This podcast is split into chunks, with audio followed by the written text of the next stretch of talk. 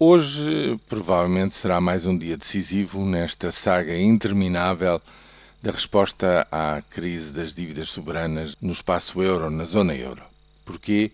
Porque se espera que, eh, em conferência eh, entre ministros das Finanças, a Espanha formalize agora, finalmente, o seu pedido de financiamento para o reforço do setor bancário no seu país.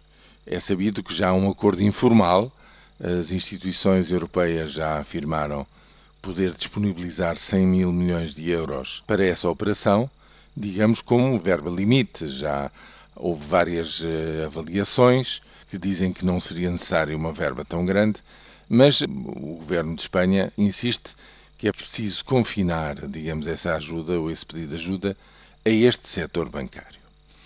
Curiosamente, ao mesmo tempo, eh, na reunião do G20, saiu, ou pensa-se que terá saído, uma recomendação ou uma orientação geral para que os dois fundos de estabilização financeira que hão de eh, coexistir a partir do próximo dia 1 de julho, o, segundo mecanismo permanente europeu de estabilização entra em vigor e, portanto, conjugando os dois, esses dois fundos, eles tenham capacidade para ir ao mercado e comprar dívida pública que já tenha sido emitida e que esteja, enfim, eh, suscetível de ser comprada no mercado secundário da Espanha e da Itália para, com uma operação verdadeiramente colossal, eh, no valor eh, de 750 mil milhões de euros, estancar de vez, digamos, esta especulação contra o euro.